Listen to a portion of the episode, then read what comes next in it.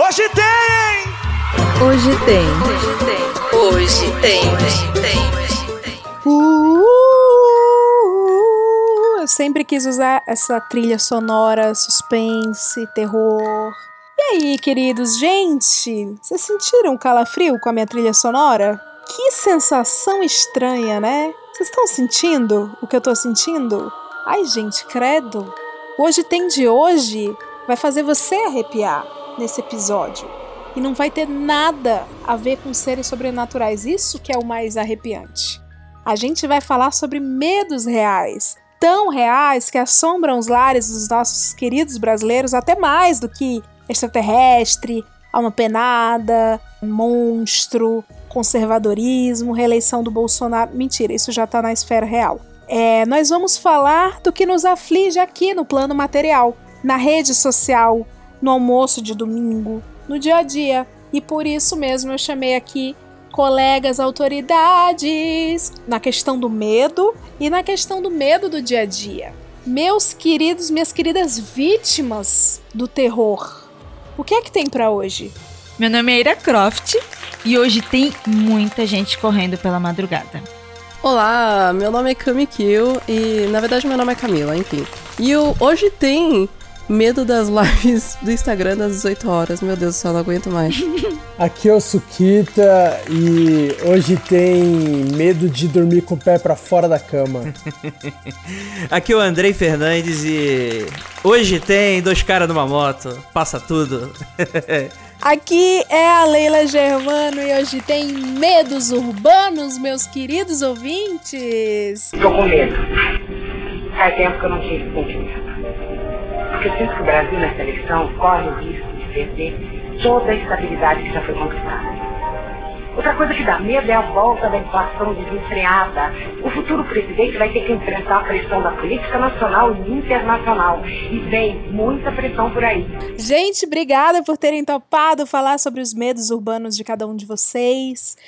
É isso aí que você entendeu, é isso que o Andrei falou. Nós vamos falar do que daquele calafrio, aquele tranca-cu do nada e que não tem a ver com o enviado de Deus, não, ou do capeta. Tem a ver com o enviado, talvez, da justiça. Ah, com a... Vocês já receberam um oficial de justiça em casa? Graças a Deus, não. Não, ainda não. Já tive perto, mas não. Como assim, teve perto? Eu- ano passado foi o ano de escapar dos processinhos. Ah, mesmo? Ô, louco, bicho. Opa, as treta que a gente escapou foi por pouco. Gente, eu morro de medo. Eu nem sei o que o oficial de justiça faz, mas eu tenho medo dele. Porque eu sei que. é, eu imagino um homem de paletó com a pasta e um envelope na mão. Bom dia. O senhor Severino Ramos Bandeira está? O próprio. Em que eu posso ajudá-lo? Bom, eu trouxe um mandado de intimação que é para o senhor comparecer na audiência referente ao processo de separação que dona Divina Torres Bandeira move contra o senhor. O senhor está bem? Não, não, não. Tá, tá, tá tudo ótimo. Se aquela safada pensa que vai tirar os meus filhos da minha casa, ela tá muito enganada. Não tem juiz nesse mundo que vai mandar eu entregar meus filhos pra ela. Ah, Não tem Bom, mesmo. o senhor basta assinar e datar para mim. Um momentinho que eu vou pegar uma caneta pra assinar. Não, não precisa. Tem uma caneta aqui.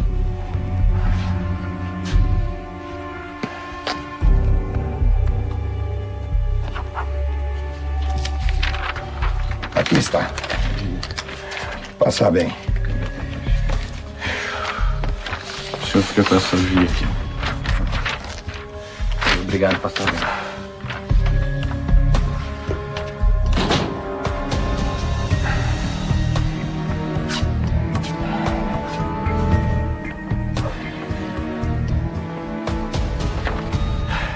Quero só ver se você vai conseguir tirar alguma coisa de mim, Divina.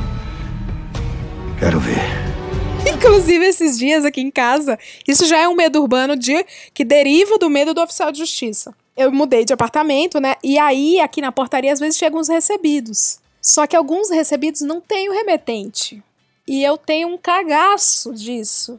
Tem uma marca, que eu não vou citar o nome para não fazer propaganda, mas essa marca sempre não manda o remetente e põe assim na, na etiqueta Anonymous. Nossa, que bom, né? Que é pra deixar a pessoa bem tranquila. Exatamente. Cara, e aí eu- o porteiro sempre liga e fala assim: Ó, Leila, chegou um negócio de anônimo aqui e eu não sei se eu suba pra ti, não. Chegou seu pacote de Antrax, né? De entrar, exato. Aí essa semana chegou um envelope. E assim, geralmente o que vem dessa marca é caixa. Então, quando é caixa, eu sei que é da marca, se é anônimo. E se é caixa, é a marca de coisa de decoração. Agora, essa semana chegou um envelope. E aí o cara falou: Leila, chegou um envelope aqui e não tem nem anônimo, não tem nada. Só tem o teu nome e o teu apartamento. Nossa, se eu sou sua vizinha, Leila, sei disso. Por quê? Eu ia deixar tanta cartinha pra você. Nossa, credo! Cara, o que, que deve passar na, na cabeça do porteiro essas horas, né? Tipo, ele fica tentando adivinhar o que que chega pras pessoas. Deve ser. Nossa, agora é anônimo, meu Deus do céu. Meu, agora não veio o nome, meu Deus É do céu. muito que- esquisito, O que, que né? será que tem aqui? Porra, é verdade. Nossa, porteiro vive numa emoção constante, né? Sim, O, por- o porteiro, ele vive a Netflix da vida real, cara. Eu acho que ele já sabe a, a personalidade das pessoas pelo que elas recebem, né? Tipo, ah lá, chegou a- o, o vibrador pra vizinha do 43. Tipo, essas Sim. coisas, sabe? Não, teve um dia, preparei alerta White People Problem. Eu cheguei e enfrentei um grande problema que com o porteiro ele não gostava de mim. Porque eu recebia muita caixa. E eu acho que e os porteiros julgam, né? O porteiro deve ter julgado que eu compro muita coisa, mas na verdade eu recebo coisa. E aí, um dia, ele interfonou. Leila, chegou um negócio pra ti aqui, mas não tem o nome de quem mandou, não. porque eu tava esperando um tapete. Aí eu falei assim: Você sabe o tamanho da caixa? Aí ele respondeu com quatro pedras na mão, assim. Não, é, isso aqui deve ser das coisas que tu compra nessa internet. Fala desse Nossa. jeito. Caraca! Ai, que hostil, mano. Ele é muito gratuito, muito hostil. E toda vez que ele me interfona, ele fala isso, Chegou caixa aqui, ó. Negócio que tu compra aí da internet. julgando. Mas A enfim. tal da internet. A pessoa. Não... É que não pode fazer propaganda, enfim. Fala, pode falar. Não, eu ia falar, é que a pessoa não sai pra comprar na Renner, aí os caras já ficam, é, porque você compra aí na internet, tá ligado? É, as pessoas estranham que as pessoas não estão saindo mais pra comprar coisa. Tem que comprar em casa. É, mas é. A internet que por si só já é um negócio que dá medo, né? Cara, sim. Vocês já receberam ameaça de internet? Ah, várias. É mesmo? Ah, você, uma vez que você tá na internet, você tá apto a receber ameaças, né? Basta estar online. Cara, eu não lembro de ter recebido uma ameaça, assim, tipo. Mas nem Olha, eu nunca cancelamento? Ah, cancelamento é uma coisa, agora ser ameaçado. Olha, eu nunca fui ameaçada diretamente, porém, é, eu já tive fotos, assim, fotos, endereços, é, eu já tive, assim, grupos de, sabe, de incels, que são esses nerdinhos, né, que ficam em chan aí perseguindo mulheres, Sei misóginos. É, eu já tive as minhas fotos caídas em grupos assim, já vazaram em situações. Fotos que a gente utiliza assim, nossas normais, sabe? Uhum. Mas eles pegarem, recortarem, manipularem, não só as minhas, mas de outras mulheres também. Já assim, por estar indo investigar o mínimo possível, tá, gente? Não que eu seja uma investigadora, isso precisa ser. Casos sérios precisa ir até a polícia. É que eu fui pesquisando de pessoas que foram falando, sabe, aquela coisa de piadinha, meme, fui descobrindo até que eu mesma caí num grupo em que eles faziam isso, principalmente com mulheres e mulheres gordas, é, para ficar ridicularizando. Foi uma coisa muito pesada, muito pesada. E eu tenho tanto medo disso, tanto medo, que hoje em dia eu não tenho mais relacionado ao meu nome nerd, geek. Eu só observo as coisas de longe, eu evito entrar em treta com esse tipo de gente. Existe, assim, uma bolha na internet, existe uma bolha que a gente tem de Twitter que a gente reclama, que são os cancelamentos, mas não são pessoas perigosas, sacou? Tipo, é, é bobeira. Mas, assim, eu tenho muito medo e isso ficou marcado. Nossa, eu sei bem como é, porque esses ANCAPs, aí, incels, enfim, é, eles pegam foto minha e ficam me zoando por causa do meu ex, porque ele que faz a zoeira e eles me usam pra tentar atingi-lo, entendeu? Então, acontece muito isso também, de pegar minhas fotos pra tentar zoar ele, mas acaba. Nossa, isso é muito merda, muito merda. É, me- chegando a mim, entendeu? Então eu sei como é que é, é foda. É, pessoal, parece que a gente vai sempre perceber que quando o assunto é medo, quando o assunto é comida, quando o assunto é festa, sempre vai ter o relato de uma mulher na roda é, que vai escancarar o machismo. Eu fiz esse parêntese aqui para você, ouvinte, entender que o tema é leve, ou não, porque é assombração, mas que sempre a gente vai ter, e é bom a gente prestar atenção no relato de mulheres e do que amedronta mulheres. Eu acho que dá engajamento, hein? Eu tô usando assim. Eu, não, eu vou fazer o quê? Eu vou fazer o quê? Se eu tô na internet, eu, eu, vou, eu posso passar por isso? Eu vou lucrar, né? Que é o que dá pra fazer. Eu, vou, eu tenho controle sobre o que a pessoa fala e, e pensa de mim? Não. Eu vou usar isso e chamar uma marca e fazer aquela parceria marota. E fica aí a dica de beleza. Um exposit com marca, né? Vamos patrocinar esse, Sim, esse não, é isso aí. Estamos aí pra, pra fazer a economia girar, né, Paulo Guedes? Cara, além do medo urbano online, a gente tem o medo urbano offline, né? O Andrei, inclusive, puxou aí a questão do dois caras numa moto. É uma instituição no país, o dois caras numa moto. Comigo já aconteceu dois caras na bicicleta. Porque, tipo, eu sempre morei em periferia, então não, não, não chegava moto. Bike não. Não tinha upgrade ainda. Não, eu, eu sou do Rio de Janeiro e, mano, é, é- é real isso. É real. Eu, eu era o cara numa moto. Sacanagem. Amei esse plot twist. Olha aí por, por que, que veio os processinhos depois, né? Eu era a moto. Não, mas é, mas é um terror reconhecido, assim. É, e, mas é engraçado isso, que apesar do medo e tal, sempre fui um cara muito caseiro, nunca hou- houve algo assim, tipo assalto à mão armada, coisas assim comigo, por incrível que pareça. Nunca rolou comigo, apesar das estatísticas. Eu sou aí a, a exceção das estatísticas aí. A moto, ela é, um, ela é um instrumento, assim... A moto me dá medo, né? Eu, eu, quando tinha 19 anos, eu trabalhava em loja, num shopping, e eu tinha acabado de comprar o meu primeiro celularzinho. Era aqueles de flip, né? Que abria, bem velho. Tipo assim, 200 reais, gente, bem besta. Mas eu tava indo pro, pro shopping e passou um cara de paletó e gravata, de moto. E esse cara, tô falando exatamente da indumentária do cara, porque, assim, a questão pra mim hoje, o trauma que ficou foi a moto. Porque esse cara tava de paletó e gravata e ele parou a moto, pontou a arma pra mim e mandou. Lembra que tinha um. Os celulares antigamente tinham tipo uma correiazinha que você pendurava no pescoço? Pro ladrão não Uhum. ver. Só que o ladrão já manjava da correia. E aí ele só puxou assim. Arrancou do meu pescoço, machucou meu pescoço e apontou a arma pra mim e falou assim: não reage. Aí eu fiquei quieta, em cagaço. Quando ele subiu na moto de novo e já tava dando partida, eu falei: Ô ladrão, pega ladrão! Aí ele virou a arma de novo pra mim e eu vi Jesus, claro. E aí Jesus tocou meu coração. Eu falei: desculpa. Aí ele Caralho. Aí ele Desce seguiu- da árvore, né? Desce da Deus. goiabeira, Jesus. Desce da goiabeira. e aí ele seguiu viagem. Mas é isso, assim, pra mim, gente, é a moto. Porque foi na frente de uma padaria, 9 horas da manhã, todo mundo vendo, sabe? E o cara, tipo, não tava de capacete. A moto, pra mim, virou esse medo. É, e, e aproveitando o gancho, a moto ela é protagonista de um medo famoso, né? Que é o medo da Ludmilla. Meu grande medo. Ah, cair de moto, se ralar? Bom, é um bom medo esse. Aliás, muito justo, muito apropriado. Faz favor, hein? Cuidado. De cair de moto e se ralar. Nossa, puta. E eu acho um medo super justo, cara. Cair de moto e se ralar é um puta medo. Eu achei legal que a, a Lud chegou na Marília Gabriela e representou milhões de brasileiros. Exato. com um medo, um medo, medo é o, o mundo não ter mais compreensão entre as pessoas. Não, velho. O medo é agora, o medo é cair da moto e se ralar. É um medo humano, é uma coisa que, assim, representa muito a gente. Cara, vamos falar de um tipo de medo que pouca gente. Gente, é ótimo, né? Leila, parabéns, não beba mais antes de gravar. Pouca gente fala, mas o Hoje Tem, ele é o tipo de, de entretenimento que a gente fala sobre absolutamente tudo que ninguém mais tem coragem. Que é a questão do cocô. Tem muito medo em torno do, da- das fezes.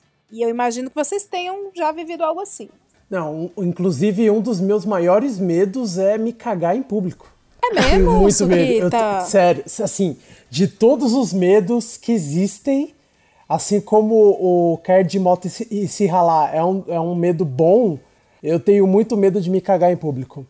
Ah, mas eu acho que Real, no, assim. o, o medo de cagar, eu acho que é geral, né? Eu acho que ninguém ia gostar de cagar em público. Tipo, ah, porra, me caguei. Ah, acontece.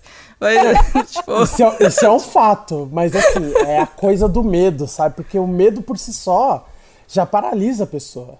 Cara, eu tenho medo de sentir vontade de fazer cocô na rua, porque, tipo, eu odeio cagar fora de casa.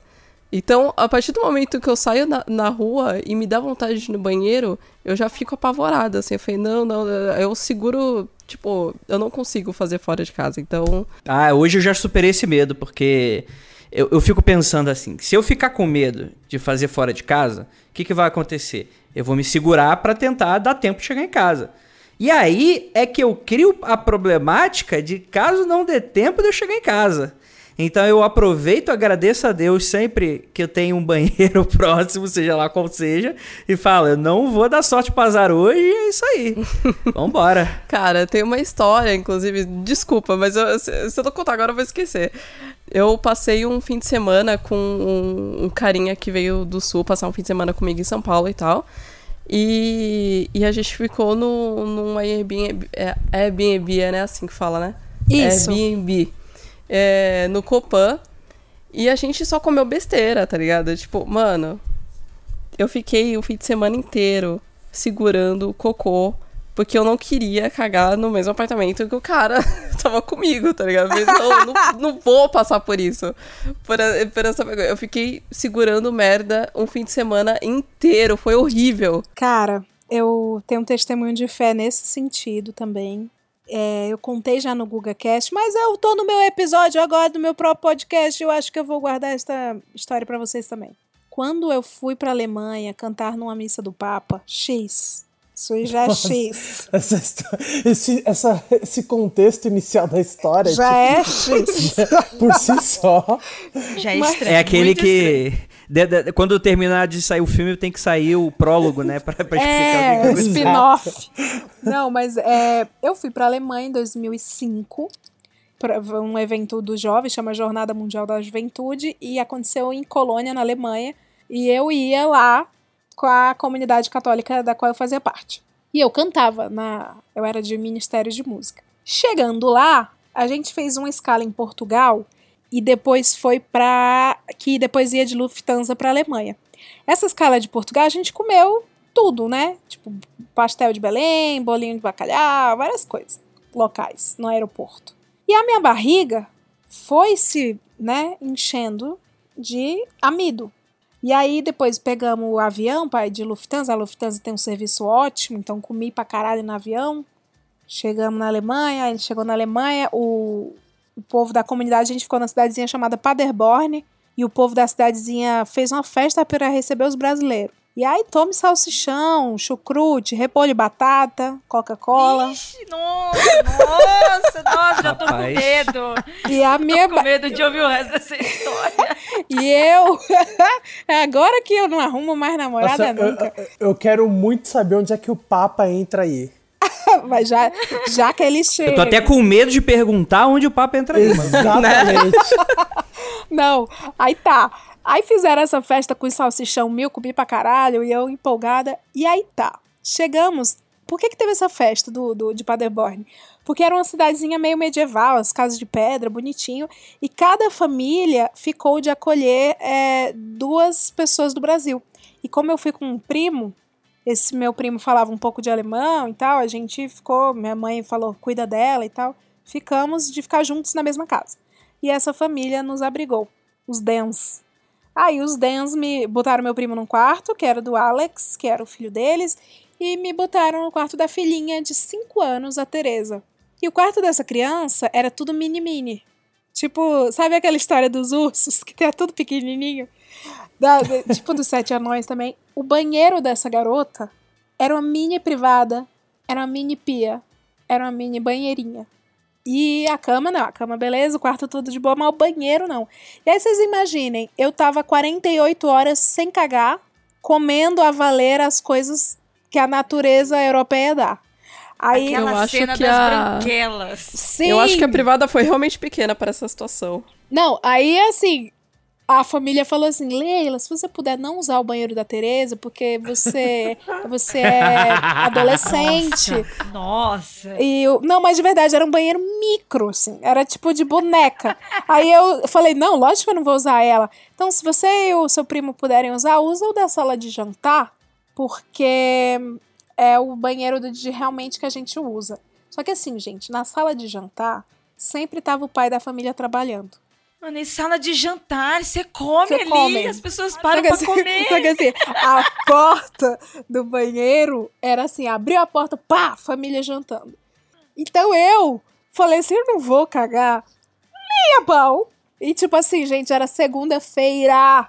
E eu falei, eu, eu, eu botei na minha cabeça de adolescente retardado, que adolescente é tudo imbecil, e eu era uma imbecil. Eu pus assim na minha cabeça, não, eu vou cagar só domingo na missa, na igreja. Eu vou segurar, vai dar tudo certo. E o café da manhã deles é suco de maçã com gás, pão com Nutella, dois pãozão com Nutella. E Ai, meu Deus, e que assim, delícia. gente, e- pois é, e não tinha Nutella no Ceará. Eu sou do Ceará, eu era de periferia, nunca viajei pra fora assim na- nesse esquema, comendo comidas locais. Eu vou negar? Não. E, e- e o almoço era batata com maionese e porco e essas coisas. Minha barriga, gente, já estava chegando ao oitavo mês de gestação em tamanho. Começou a fazer produzir gases internos. Na verdade, você estava produzindo um filme de terror aí, né? Tava, Já tá- tava nascendo já. A bolsa ia estourar. Mas tava fazendo uns barulhos. eu já contei isso né, no, no Google Cast. Fazendo barulho assim, ó.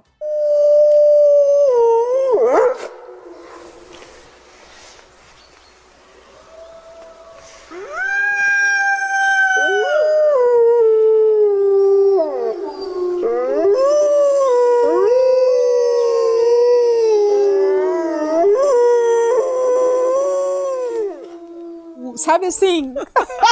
Meu Deus. Tava tentando se comunicar, né? Tava gritando por socorro. Muito. Não, e assim, eu passei por todas as fases. Eu passei pelo arrepio, Todas as fezes. as fezes, as fases das fezes.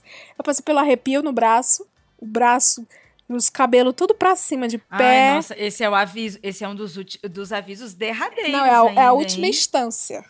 Aí eu tava passando pelo barulho alto. O barulho alto era. Gente, era maravilhoso. Porque a família inteira percebia que eu tava querendo cagar. Porque o barulho vinha alto. Gente, eu não estou exagerando. Era um barulho nesta altura aqui e deste jeito assim, ó. Uh! Gases. Dessa altura, eu não tô exagerando. Aí Achei a- simpático. a família ouvia e falava assim pra mim: Você quer ir ao banheiro? e aí eu com 15. Você tem certeza que não quer ir ao banheiro? Não, eu tinha 15 ou 17 anos, alguma coisa assim. Eu, falei, eu falava assim: Não, não quero, imagina. Acho que eu tinha 17. 16, 17. Eu falava, não, não quero não. Tá de boa aqui. Tá firmeza. E aí começou a fazer barulhos piores. Começou a fazer barulhos assim, ó. Alto. Cara, isso é muito ruim. Muito Esses era barulhos são péssimo, foda. Tipo assim, no sexto dia, quinto Ah, dia. olha, Leila, sinto muito, mas eu já ia estar chamando um padre pra saber se tinha, tinha mais, mais de uma Aproveita pessoa que tá lá, tá ligado? Chama o Papa pra rezar. Não, e a gente ia passear e o barulho ia cada vez mais alto. E aí eu comecei a fazer uma coisa que era duas coisas. Quando fazia barulho, eu uivava com a voz para disfarçar. Ah, não, Meu não, Deus. não, não, não. Que a Não, minha não, não, barriga não. tá- Não, não, aí não. Isso aí é é sacanagem. Não, isso tá Não zoando. tô, não tô. Eu uivava com a voz. E aí, quando a gente tava no café da manhã, no almoço, que fazia blá blá blá blá blá blá, blá, eu batia o pé no chão. E eu, como falei também já no GugaCast, passei a ser, durante uma semana, uma pessoa estrangeira que uivava e batia os pés. Cara, eu acho que eu ia te julgar mais por bater o pé na- no chão do que pelo barulho do, do- da barriga, caralho. Isso, tu... não. Aí, um dia, na véspera da missa, eu não conseguia sair da cama de dor. Eu fiquei na cama, velho, com muita dor de respirar. Eu respirava, doía, falava, doía. E. Também 3 quilos de cocô E nem, nem, atolado um, dentro. nem um pum. Eu não soltava. Mano do céu. Criança. É uma Porque criança, adolescente é imbecil, eu tô falando. Adolescente tem que tomar umas porradas. Tô brincando. Mais ou menos. Se quiser, pode. Mais ou menos. Não, não. basta, basta. Muda, Brasil. Não, aí era isso. Eu não soltava pum, eu não ia ao banheiro. E a família foi até. o quarto que eu tava era no sótão. Eles subiram com meu primo e falaram: Nós estamos muito preocupados com você. Nós trouxemos isso aqui. Aí me deram uns sachês de Camila, que é camomila em alemão. Que eu descobri que é Camila, viu, Cami? Nossa, que chique. E aí, os sachês de cam... era um gel de camomila que na Alemanha, no Brasil, não tem nada disso, mas lá é para pro estômago. E aí eu tomei esses sachêzinhos, a dor parou, mas a barriga ainda tava imensa.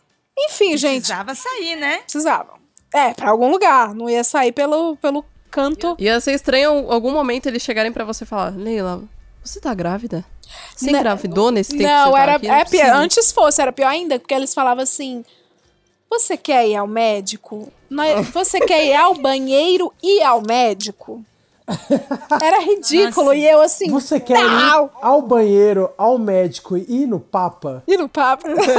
não, aí eu era ridículo, porque eu falava assim: não, gente, isso eu deitada. Parecia aqueles, aquele episódio Quilos Mortais que a pessoa não sai da cama. Eu não saí da cama. Eu não saí. No caso, os quilos mortais era dentro de você, né? Não Só é, pra- mas, mas tipo assim, porque no Quilos Mortais as pessoas não saem da cama por conta do- dos quilos. Eu não tava saindo de Sim, dores. por causa do cocô. Não, eu, eu não tava Foi saindo. o que eu pensei. Não, eu não tava Porque saindo. tem muitos quilos dentro de você de cocô, gata.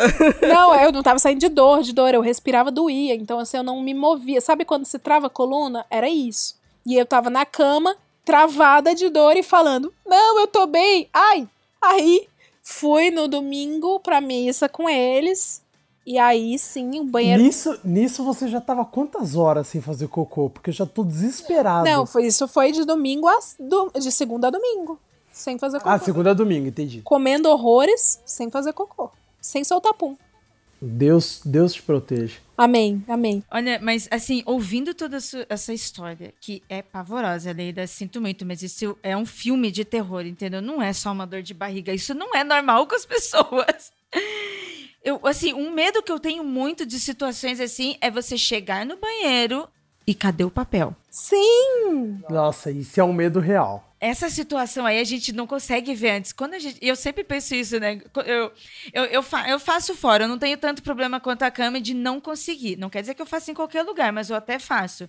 Mas eu, geralmente eu entro, dou uma olhada, mas nessa situação de desespero, você não vê nada. Você sai chutando a porta, entrando no banheiro pra se livrar desses 3 quilos a mais aí, né? Três, vocês Cara, estão você sendo vê generosos. que isso é um, um, um medo universal, porque a primeira coisa que aconteceu quando começou a pandemia foi a galera correndo comprar quilos de papel higiênico. Então você vê aí que é um medo universal esse bagulho de não É, ter é papel, verdade. não ter É papel ótima higiênico. analogia, exatamente. Puta. Você tem toda Então a você viu razão. que, tipo, Toda a continua razão. essa história. Não, não, foi isso. Eu fui no- na missa. Gente, eu andava, Mas eu- parecia você uma não cagou, patinha. eu quero, eu quero saber a história que você caga, pelo amor de Deus. Tira Não, vai- vai boca. A, a jornada da heroína. A jornada da heroína continua. Eu vou dormir, tipo, meu Deus, a Leila não cagou. Não, a gente, a gente foi a pé pra igreja e eu ia andando igual uma patinha. A família e o meu primo indo lá à frente, eu lá atrás, andando bem devagarinho. Parecia que a bolsa estourou, eu tava indo a pé pro SUS e, e até aquele neném ali. E aí a... chegou na missa. E eu queria, inclusive, parabenizar os alemães, porque os alemães, eles sentam nos bancos da igreja de acordo com a ordem de chegada. Então, assim, tu, tu chegou, tu senta na frente. Tu chegou, tu senta... E vai até atrás. Então, assim, eles estavam lá na frente. Aí eu falei assim, eu não vou levantar, né, agora. Eu vou no banheiro rapidão. Aí eu falei assim, oi, eu acho que eu vou no banheiro lá, é, molhar meu cabelo, que tá um pouco armado, né? Tinha uns frizz, né? Na, na minha adolescência, não sei se na de vocês teve isso, quando tinha frizz, a menina ia no banheiro molhar a mão e passar no cabelo, pra baixar o frizz. Aí eu falei assim, eu vou no banheiro molhar o meu cabelo. Aí a família olhando com a cara assim, ô oh, mulher, ô oh, a bichinha, vai cagar. Aí eles falaram, vai lá então molhar o cabelo. Aí eu fui. Gente, eu, primeira coisa maravilhosa, o banheiro da igreja, a privada e os azulejos tudo preto. A coisa mais linda, parecia de shopping. E banheiro de shopping, vocês sabem como é bom pra cagar. E a privada era de adulto, né?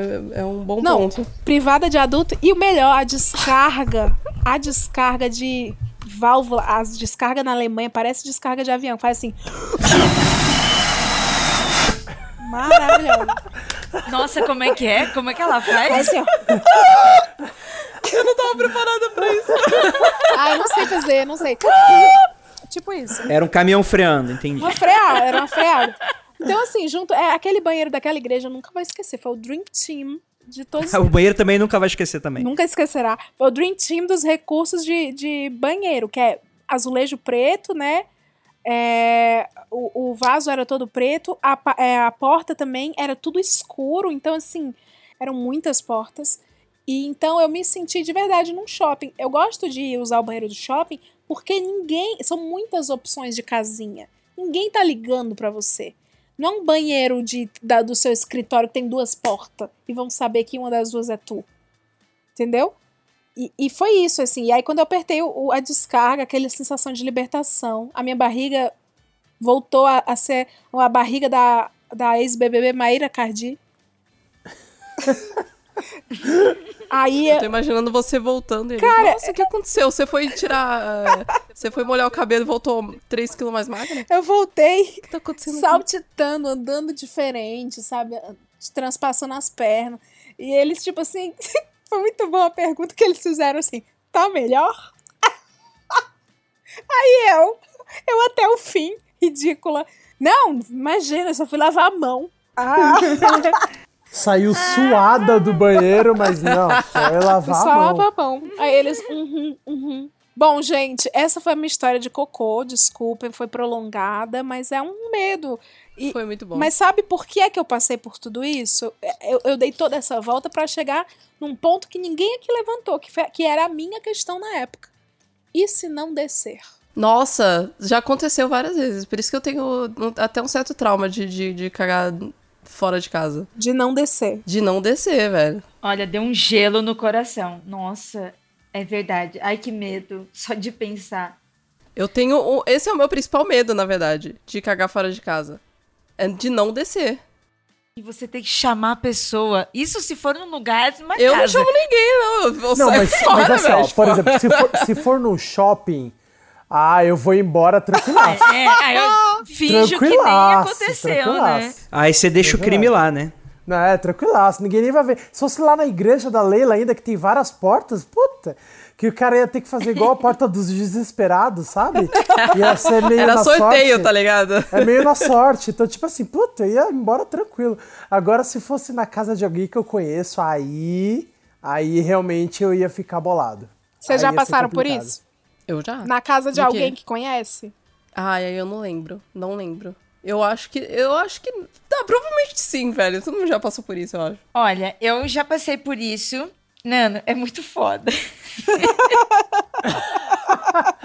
Conte, Deu até uma marejada, deu uma marejada virtual. Não é assim, tipo assim, é um medo único, pontual. Não pode ter toda essa história da Leila, como pode não ter. Você pode estar num banheiro rosa, fofo, maravilhoso, da casa da sua melhor amiga, lindo. E se você toca descarga e não desce, o nervoso é o mesmo. É. A Leila contou toda essa história, eu tava mega rindo. Na hora que ela falou, e se não desce gelo, eu. Nossa. Qualquer pessoa pode acontecer isso. Eu já peguei potinho de. Sabe, potinho onde as pessoas colocam esco- escova de dente? E já fiquei, tipo, Meu enchendo Deus. potinho, jogando no vaso, enchendo água com o pot... pegando o potinho e colocando na pia. Ah! Eu queria chegar nisso. Muito obrigada. Eu não tava dona esperando Ira. por esse Eu desfecho. queria saber o recurso de vocês quando não desce. Quando não desce, é na baldada. Pega o balde de água e joga lá até descer. Tá, Tem- mas já tem não teve o balde? Oi? Já não teve balde? Nem sempre tem o balde. Na maioria das vezes não tem o balde. É por isso que eu não, não cago fora de casa. então eu não, não É por isso que desde o começo a Cami falou isso. E com razão errada não está. Esse temor, assim, que vocês estão falando de não descer e tal, foi o que gerou aquela famosa lenda urbana de internet. Que não sei se vocês já ouviram falar nessa história. do, do- do adolescente, né? Menino, vai na casa da namorada pela primeira vez. Ah, esse é, é, um clássico. Esse, essa é, história é, um clássico. é, é apresentado pros pais e tal. E aí o cara fala, ó, se você quer ir no banheiro, tem, eu, tem aqui o, esse banheiro aqui, mas qualquer coisa você vai lá no de cima. Aí o cara foi lá, ia fazer um xixizinho e acabou indo no lavabo, né? E aí ele só tinha uma, uma privada, ok. Ele fez o cocôzinho dele lá e tal. E na hora que ele vai dar descarga, que ele não desce. Entope, alguma coisa assim, né? Aquela coisa horrorosa. E aí ele começa a ficar desesperado, porque ele tá trancado ali dentro, é o lavabo, ficar perto do, da, da sala de jantar, ele fica com medo que alguém escute algum barulho, ele começa a ficar desesperado. Moral da história toda, ele fica tão desesperado com aquela coisa que ele tenta de tudo, mano. Vai. É. vai. é, é, escova de dente, tentando quebrar as boias.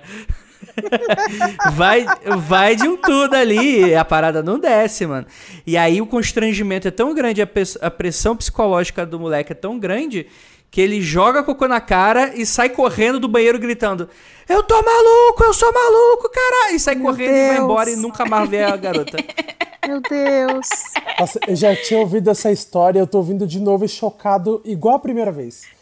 Cara, ela é e- sempre não é possível. boa. Isso é uma lenda que que você falou? É uma lenda? É meio que assim, é porque essa, essa lenda de internet ninguém sabe qual é a origem. Tipo o, o Gozei no meu Dreamcast, né? Tem essas daí também. Essa lenda que todo mundo conhece, mas ninguém sabe quem foi, ninguém sabe ah, mas com viu. certeza aconteceu com alguém. Não ia surgir assim do nada. Aconteceu com alguém. A gente só não sabe Tá. quem. Eu acho. com certeza aconteceu com alguém. Esse bagulho É tipo- de, de- de medo de, de cocô é, é tão real que tinha até o quadro do, do MC Renata, Merda Acontece. Nossa, e era só essas histórias eu assim de cocô. era é bom muito. demais. Era muito bom. Eu lembro da frase, eu não acredito, Lindomar. Vocês lembram?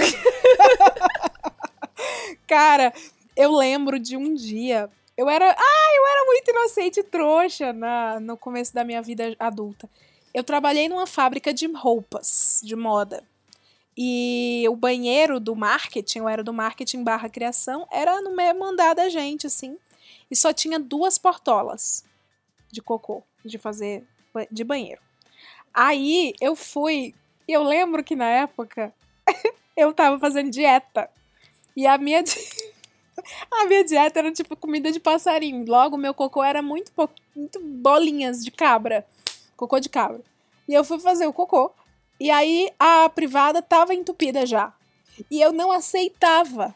Eu ficava assim, mas peraí, cara. Não fui eu que entupi. Não sou eu que preciso passar por isso. Porque eu tenho um micro cocô. Aí a, a- a privada subiu o bagulho e não descia de jeito nenhum. O que, que eu fiz? Que eu senti que eu hackeei o sistema. Eu olhei pro lixo, não tinha balde, eu olhei pra lixeira. A lixeira era. não era vazada, era totalmente fechada. Ah, Super, o super útil. Nossa, nossa, coringa isso. Fica a dica aí. Eu peguei a duchinha, enchi a lixeira, tal qual o balde, e achei que tava hackeando o sistema, mesmo assim não desceu. E eu fui zoada por toda a empresa mesmo assim. Mas fica aí a dica pra você que tenha uma banheira, uma lixeira. Peraí, deixa eu entender. É, você foi fazer o cocô, né? O seu cocôzinho. Mas já tinha cocô lá? Não tinha, mas alguém ent- entupiu aquela merda. Quer dizer, alguma merda entupiu aquilo cocô. ali. Gente, por que, que a gente tá Era- três horas falando de cocô? Era agência de publicidade? Não era, era, era uma fábrica. Era uma fábrica de roupas. Ah, entendi. Mas- Porque senão eu ia falar que podia ser um espino, né? Que, que tem as histórias dessa também, né? De pessoa que to- e, e joga tudo na privada e fica entupido e. É isso aí. E ainda tu paga de cagão e cheirador ainda no. no- Caraca, eu não sabia Caralho. disso não. Eu não sabia disso. Nossa, eu tô sendo pego muito de surpresa por esse, por esse fato. Ô, Caralho. Vou aproveitar a deixa do Andrei, já que ele falou sobre agência de publicidade. Abriu o tópico, né? Abriu o arquivo. Eita, eita. Não, e você falou, o André falou de, um, de uma lenda urbana e de uma agência de publicidade. E eu vou trazer aqui à tona, essa história não é minha. Com certeza o, o Sukita ouviu falar, talvez o Andrei, não sei. A Cami também é da indústria de história também. comunicação. Todo mundo aqui é da indústria de comunicação. Essa história ela não é sobre cocô. Encerramos aqui. Obrigada a você que gosta de cocô. Essa foi. Aê! Valeu, participação. o bloco, o bloco Fezes. Muito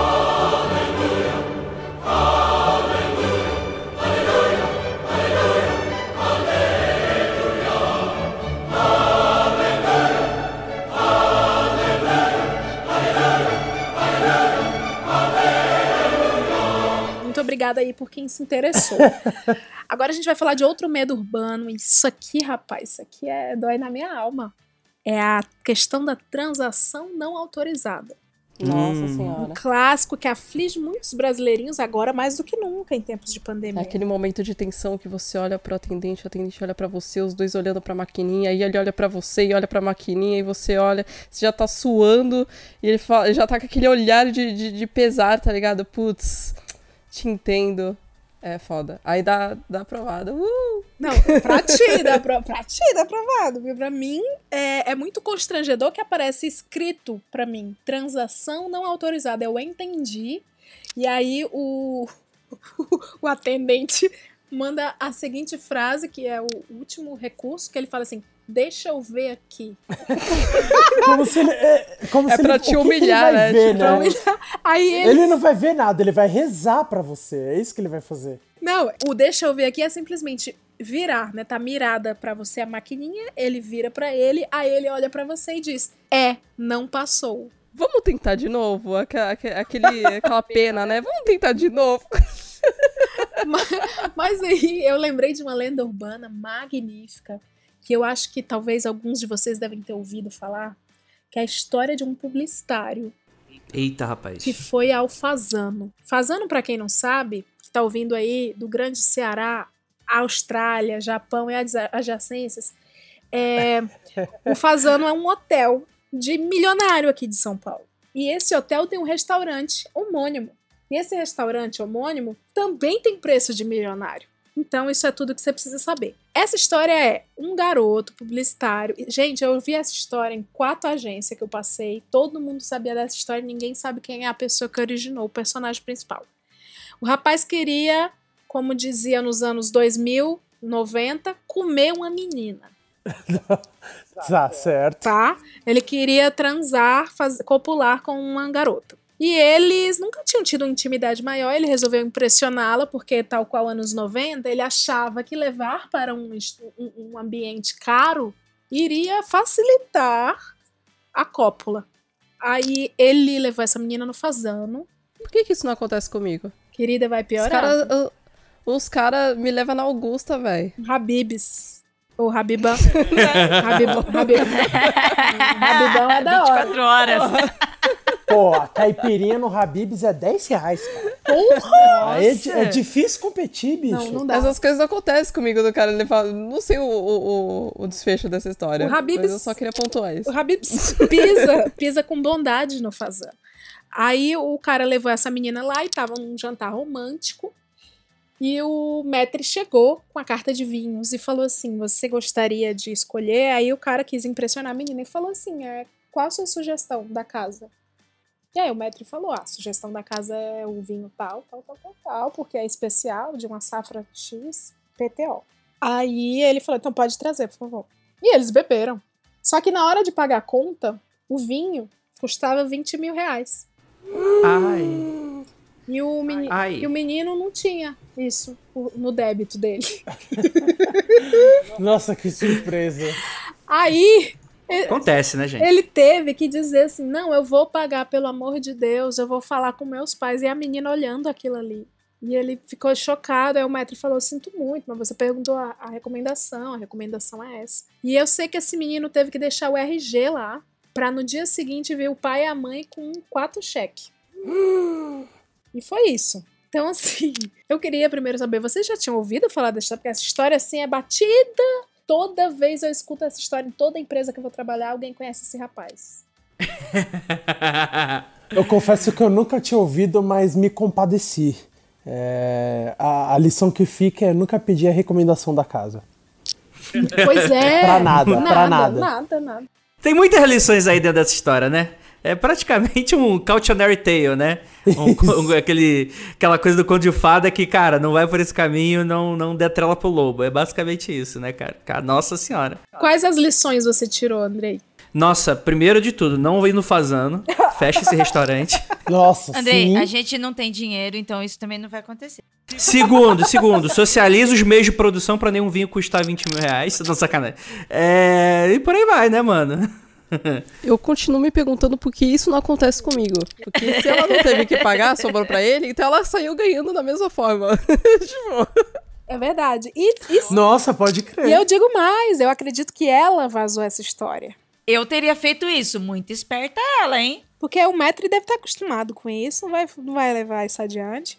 O menino não vai sair falando, oh, eu levei uma menina aí que eu achei que eu fosse pegar, e aí eu fiquei devendo 20 mil reais, meus pais, deixei a identidade do meu pai e veio com quatro cheques. Não. então só sobrou. Nossa, que história, né? Pra contar com os amigos, né? Exatamente. Só sobrou ela, velho. Mas assim, é, vocês já viveram transações não autorizadas com alguma certa frequência? Ah, sim, no Rio de Já, Janeiro eu tô já, quase todo dia normal. já. Por que no Mas isso Rio aí de era Janeiro? golpe que eu aplicava. Ia no banheiro antes de pagar, essas coisas. Opa. Não, brincadeira. É, não, mas quando eu era. Quando eu, eu tinha começado a trabalhar e tal, rolava com muita frequência, tipo assim, de garoto, de coisa de. Tipo, o cálculo deu errado e eu não tinha tanto aquilo pro banco. Então, eu fiz uma cagada e eu bloqueei a senha três vezes. Essas coisas de moleque e tal. Mas sempre tinha alguém pra me acudir e eu pagava depois e tal. Mas às vezes eu sou desligado mesmo. Às vezes eu não pagava mesmo e só ia lembrar depois. Mais 20 mil, assim? É, era. Carioca não entra no lugar que o vinho custa 20 mil reais, né? Os caras não deixam desse entrar. É, puxando essa questão de, de não autorizado e, e dever, é, eu tenho muito medo de ficar devendo às pessoas. Nossa, eu morro, é, é um, é um medo urbano real, assim, tipo, eu odeio dever às pessoas. Tanto que se eu saio, eu falo brincando, assim, de, tipo, o cara me levar em lugar caro, eu não vou, eu não deixo ninguém pagar nada pra mim. Tipo, se eu saio, eu vou, eu pago e eu faço questão de pagar, porque eu não gosto de ficar com a sensação de estar devendo alguém, sabe? Nossa, eu concordo com você, assim, parece que a minha vida emperra. Tipo, nada vai andar enquanto eu estiver devendo pra aquela pessoa. Tipo, não, não consigo, eu tenho muito medo de dever também. Então vocês não, não entram aí no submundo do submedo, que é ter amigos consultores de cosmético, por exemplo, né? Porque tem sempre um amigo, um Herbalife, um Rinodê, um Avon. Cara, já aconteceu comigo, já aconteceu. E assim, aconteceu da maneira mais cara de pau possível, que foi tipo um- uma, entre aspas, amiga minha que falou assim, pô, cara, tem um freela aqui pra você e tal, na época que eu trabalhava com, com design e tal, ah, tem um freela aqui, é só vir comigo aqui no, no escritório que eu vou mostrar pra você. Chega lá, reunião da Rinodê. Nossa. Sério, Ai, sério. que medo disso. Você caiu. Nossa. Nossa, sério, eu fiquei muito. Só de falar já tô puto já. Mas não tá devendo ela. Mas não tô devendo pra ela. Eu achava que essa abordagem era lenda urbana. Eu não Imagina. sabia que esse Mano, medo não era é. assim. Porque eu pensava, mano, não é possível que seja tão cara de pau. Olha a arapuca. As pessoas fazem isso. Real. Real. Caraca, mano, é muito desrespeitoso, é muito invasivo, é muito. É muito escroto. Que medo, é muito escroto. É muito escroto. Eu acho legal. que isso? A outra aí querendo vender pra nós. Eu, então não vai fazer isso no final desse podcast. Esse, esse podcast é um Ela grande, fez isso só pra chegar nesse ponto. Como assim, eu não gente? Vocês acreditando. não acham legal? Vocês nunca gente. experimentaram? Na verdade, eu queria realmente juntei todos vocês aqui pra falar um pouco sobre a nova linha. É Natura Humor. Tô brincando. Não, mas. Cara, Mas é. falando em medo de gente, tem aquele medo da galera na rua, né, também. Como assim? A galera, tipo, do Greenpeace, que quer te parar a todo momento e, tipo, que fica no Eldorado ali, ó. Galera que fica ali na saída do Eldorado. Tô li- pra- pra- Super, pra- na Faria Lima. pesquis- pesquisadores para saber das pessoas, né, se você quer apoiar, se você quer ajudar ou se quer passar informação. Isso. E eles e ficam nossa, velho. várias instituições juntos, são tudo, fica o Greenpeace de um lado, daqui a pouco das crianças do meio, daqui a pouco são tantas instituições juntos ali que é, é real esse medo. Eu também tenho. Cara, sai- eu preciso confessar que uma vez eu, eu, eu, eu assinei. eu, fiquei, eu, eu não tive como escapar e eu tenho vergonha de negar as coisas pras pessoas, velho. Tipo, eu tive que assinar o bagulho. Nossa, velho. Não, mas você, você falou pesar. do. Você falou da galera do Greenpeace, aí eu lembrei que tem galera do Greenpeace na Paulista. E lembrei que na Paulista também tem uma, uma galera que me dá muito medo, que eu. Eu nem chamo de galera, eu chamo de gangue. É os palhaços. Que, não, não, não, eu ia falar dos palhaços, mas não eram os palhaços. É a gangue de hipnotizadores da Paulista. Que é a galera Ah! que, que fica lá fazendo hipnose em geral. Eu não sei como é que funciona, eu não sei se funciona, eu não sei se eles se eles estão fazendo tipo o TCC deles, sabe? Testando na galera na Paulista pra poder passar de ano. Mas tem uma galera que fica fazendo hipnose na Paulista e, bicho, não sei qual é, eu tenho medo. Tenho medo real, Ah, assim. tem a galera do, do rap no metrô, né? Que tu, Puta, o cara, o cara é te medo. pegar pra fazer bullying contigo. Isso é o medo. Se você Como olhar assim? pra ele, ele sente. Você nunca viu a galera do rap no metrô? Não. Tipo assim, veio uma galera pra cantar rap no metrô. Ah. E aí, se você olhar pra ele, ele sente o seu medo. Sim. E aí ele faz uma rima com você. Ele é tipo um tubarão, sabe? Igual comediante de stand-up quando tu senta na frente. Exatamente. É. E se com você- rima. E se você não cai na galera do rap e você olha e, e você vira o rosto pra olhar do outro lado, você vai encontrar com a galera da igreja que Ai, está ali Deus. também cantando. E se você olha pra eles, Que é Eles muito pior também que a te galera do. Pregar Pegam. pra você. Ô, da galera da. Ô, Testemunha de Jeová, muito respeito aí por vocês, mas, porra, domingo, meio-dia, não. Gente, quando eu era adolescente, eu também fiz aulas de testemunha de Jeová porque eu não consegui dizer não quando pararam em casa. A Cami não, não sabe dizer não. nossa, gente, olha só! Que história! É sério, velho. Eu não sei quantos anos eu tinha. Eu acho que eu tinha uns. Ah, eu não sei. Eu acho que eu tinha uns 14 anos, 13 anos. Tipo, bateram na minha porta e eu simplesmente não consegui falar não, tá ligado? Mas eu era muito nova, bobinha. E aí eu tive, sei lá, quantas aulas de testemunha de Jeová, velho. Você mas... teve mais de uma.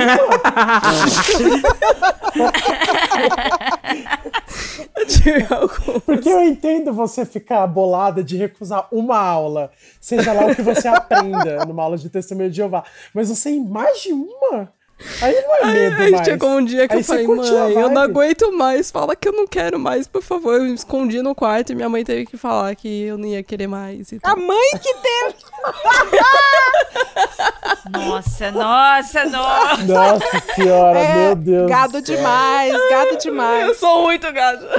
Gado de. Não, mas isso aí, eu- isso aí é o Caio também. Isso aí é o Caio também. Tava agora na quarentena, tava uma galera crente ligando pra casa dos outros, aleatório, né? Tá rolando E ainda. aí, e aí, tipo assim, eu não sei porque que eu atendi, nunca tendo número desconhecido, eu, atendi e tal, era uma menina com uma voz muito simpática. Aí começou a puxar assunto, não, pô, tá difícil, né?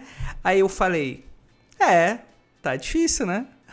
Aí beleza. Aí ela começou, não, porque tá difícil, mas sabe o que que ajuda? Putz, posso ler um salmo pra você?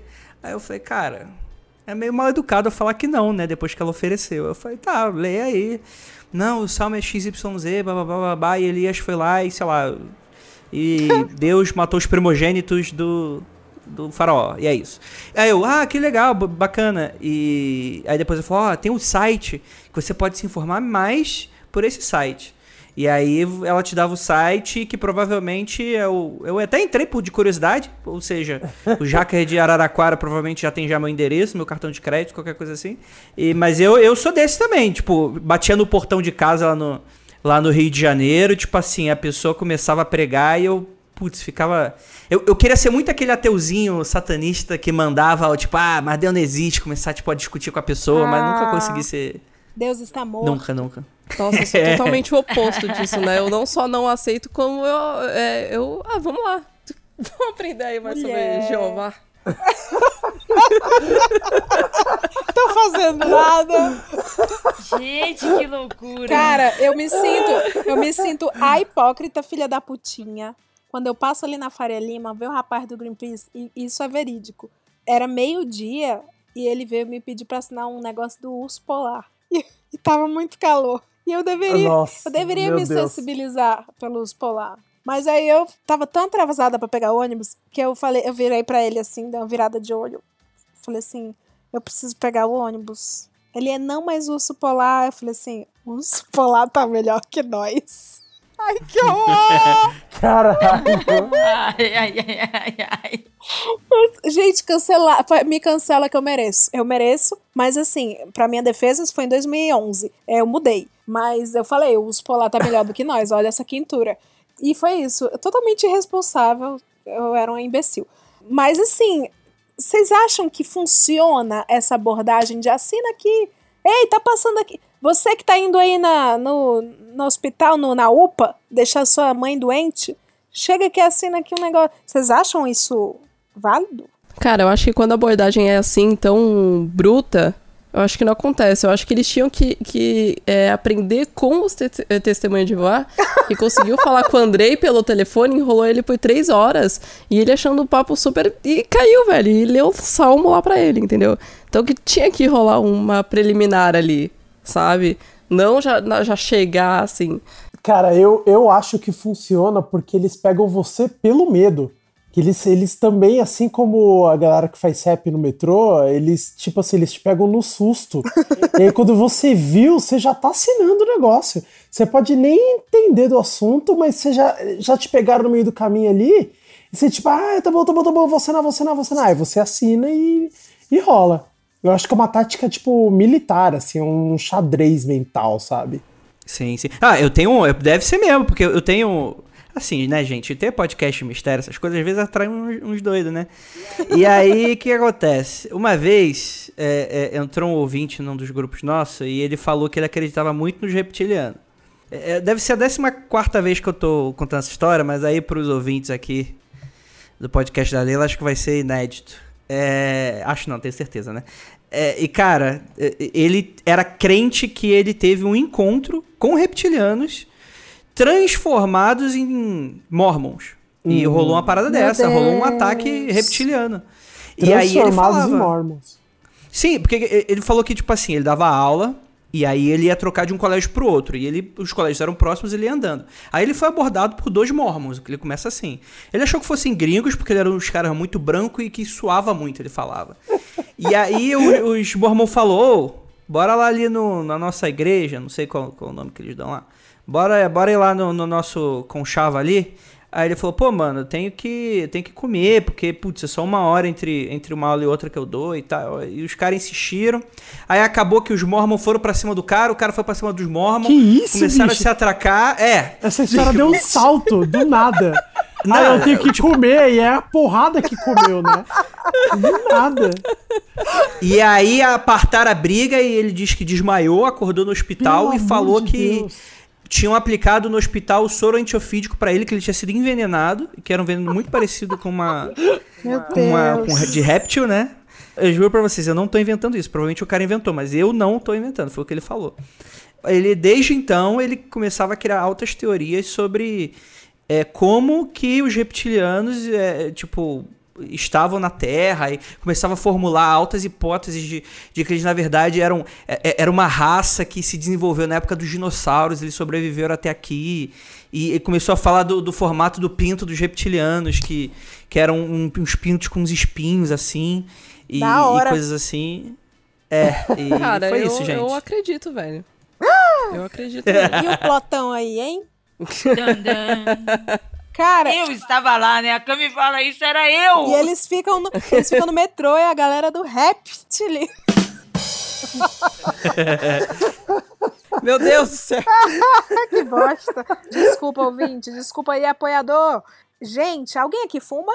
O quê? Ah, claro, cigarro. Essa, cigarro. Essa é a pergunta. Vamos falar que cigarro, não? Porque eu recebi aqui de pessoas a questão. De, mas aí é só os fumantes vão saber, mas eu vou levantar essa bola. Existe um medo na vida do fumante que eu não imaginava que é você bater o cigarro num recipiente de líquido, tipo uma, uma latinha, uma garrafa, e, e, e beber. Eles têm esse terror constante. Assim como nós, cidadão de bem, né? Nós temos o medo de não ter passado a chave duas vezes. Eles hum. têm esse medo. Rapaz, eu não tava sabendo, não. Nem Mas eu. É, e é um negócio que de fato pode acontecer, né? Porque geralmente quando você tá batendo cigarro, e eu não sou fumante, mas eu tenho vários amigos fumantes, quando você tá batendo cigarro no recipiente de líquido, geralmente esse, esse recipiente é de álcool. O que quer dizer que você já bebeu, o que quer dizer que você pode estar bêbado e achando que tem algo ali que é pra ser bebido. Sim. E aí você bebe cigarro. Sim. É um medo real. Agora, desculpem aí é, o ouvinte da corporação militar, mas a gente precisa dizer que a gente tem medo de vocês. A gente tem medo da polícia. É, eu, particularmente, tenho um medo, e inclusive isso, é, isso com certeza é compartilhado com muita gente, um medo de que eu não fiz nada contra a lei. E Bom, deixar claro. é bom deixar claro, né? E aí eu tô, sei lá, tô num carro. Aí vem a viatura e pareia comigo. Meu Deus, meu Deus do céu. Vem à tona, assim, tudo que eu nem fiz. Eu fico assim, não, é agora, é agora. Vocês têm isso com polícia? Cara, eu tenho, eu tenho um cagacinho de polícia. Porra, eu sou preto, né? Então eu acho que eu não preciso dizer mais nada. Nossa, acho sim. que isso por si só já, já diz alguma coisa. Nossa, sim. Olha aí. Ah, eu sou da, eu sou da CDD, né? Sou da Cidade de Deus, Rio de Janeiro. E diversas vezes indo pra escola, fuzil na minha rua, mano. Seja de policial ou seja não de policial. Então, assim, era questão constante, assim. Eu não sou muito de pedir informação e tal. Aí era. Até se surpreendeu quando a gente começou o relacionamento, eu vim pra São Paulo e tal. Tipo, tinha. Eu tinha um certo receio, assim, de pedir informações e coisas É, assim. não, né? é só isso não, deixa eu contar pra eles. A primeira vez que o Andrei veio pra cá, depois que a gente tava namorando, ele veio aqui pra São Paulo. Assim, eu conheço aqui, fui conhecer lá o Rio de Janeiro. E não, não dá pra fazer um comparativo, mas a gente sempre acaba fazendo comparativo, sabe? É algo constante isso. E aqui em São Paulo, e eu também sou do interior de São Paulo, eu sou de cidade pequenininha, cidade de até 50 mil habitantes, que não tem prédio, que a atuação da polícia é diferente. Então eu estava acostumada, eu conheci a polícia quando a gente se conheceu como é, a polícia lá na minha cidade, ela é o bombeiro, ela é o que resolve as situações que liga para tudo, né?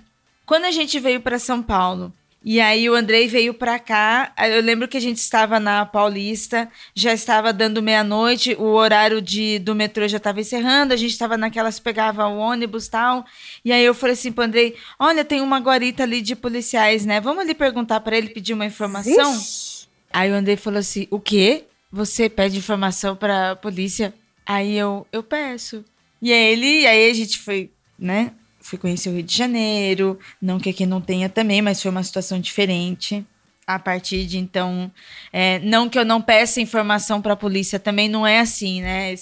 Depende da região, depende de todo a truculência da polícia também, ela tem CEP, né? Ela tem local e ela tem pessoas para fazer isso. Mas assim, foi, foi, bem, foi bem impactante quando o Andrei, o Andrei falou assim: não, não confio e não vou falar. A gente não foi falar com eles.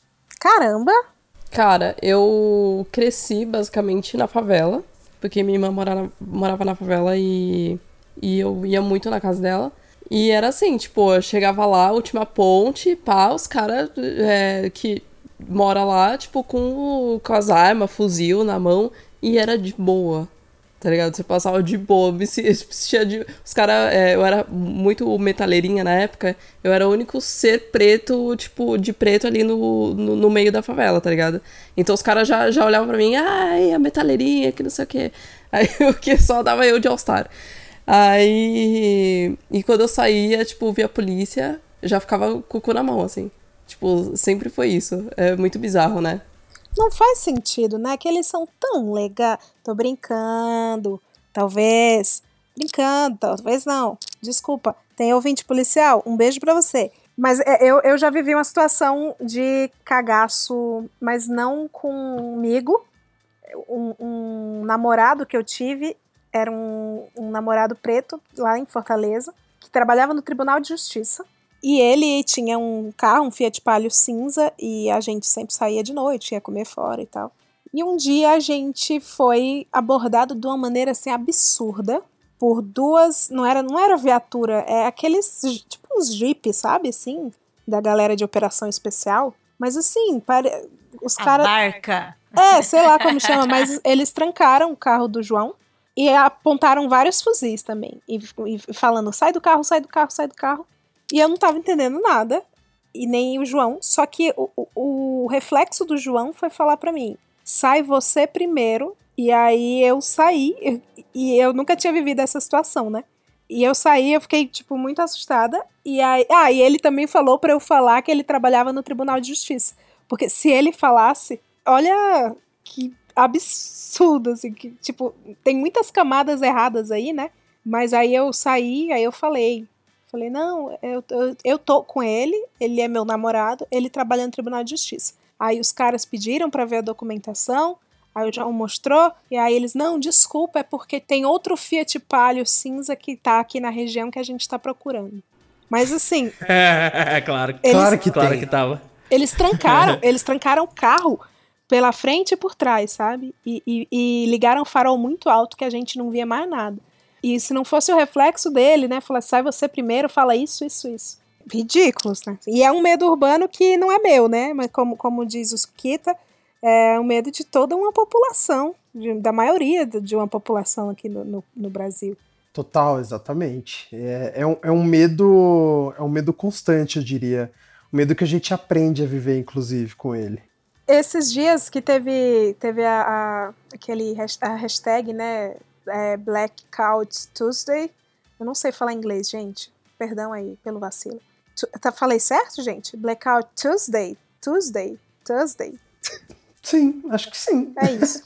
Bom, que foi uma hashtag até para diferenciar as hashtags que estavam direcionando para assuntos diferentes a partir da, da morte daquele cidadão americano. Eu tava acompanhando essa hashtag e aí eu, eu vi uma história de uma menina que eu, que eu fiquei muito mal, muito, muito mal mesmo. Fala, entrando agora, já que a gente começou a falar sobre isso, né? Sobre racismo, que é um medo urbano, um medo constante, agora um medo sério, tá? Que eu nunca tive na minha vida. E a gente ouve, né? A gente se acha desconstruidão e a gente ouve muito relato é, sobre racismo, sobre preconceito. Mas é, é um medo dela de ter, porque ela é é uma mulher preta, ela é casada com um homem preto e ela tem o medo de ter filho, pelo que o filho vai sofrer. 100% eu. De todas as histórias assim que eu vi, Sukita, eu nunca tinha ouvido uma coisa assim. E eu fiquei mal, mal, mal, mal, assim. Fiquei, caramba, é um medo de procriar. É que é um medo, não é um medo de procriar, é um medo do genocídio negro que a gente tem. As mulheres não querem ter filhos porque eles vão morrer. E elas não querem passar por essa dor, elas não querem viver isso. É muito foda. Não, eu falei procriar, mas assim, do meu ponto de vista, assim, é uma coisa da vida, né? Você tá com um sistema reprodutor, você tá numa fase de ter filho, e você encontrou alguém que vai poder ter um lar, uma vida com você, e você pensa bem, assim, eu não, não, não porque é exatamente isso, porque eu não quero passar por isso, eu não quero que meu filho passe por isso. É, um medo que eu tive na minha gravidez, inclusive. Tipo, esse medo de. Quando eu soube que é- era menina, tipo, puta, é mulher, é, não sei qual é a orientação sexual dela, o que, o, o que, que ela vai ser, sabe? Tipo, o que, que ela é. Então, passa. É, é uma loucura, assim, passa tudo pela nossa cabeça. Tipo, realmente rola um medo, não de procriar, porque eu não sabia, né? Não foi uma, uma gravidez é, desejada. Mas passou todos esses medos, assim, a partir do momento que eu soube da minha gravidez. Tipo, caralho. Meu Deus, eu vou colocar um ser humano no mundo. Puta que pariu, fudeu. Nossa. E você tem o medo terceirizado também, né? Você tem o medo por você e já por aquela criança já. Você já sim, tem- sim. Já tá terceirizando pra ela esse medo, né? Nossa, que tenso, que tenso. É muito tenso. Aproveitando, então, é, já que entramos num- num- numa parte mais séria, do- dentro do tema do programa, nem deveria ser assim, mas não tem como, né? Eu queria saber agora um medo urbano sério de cada um de vocês hoje, assim.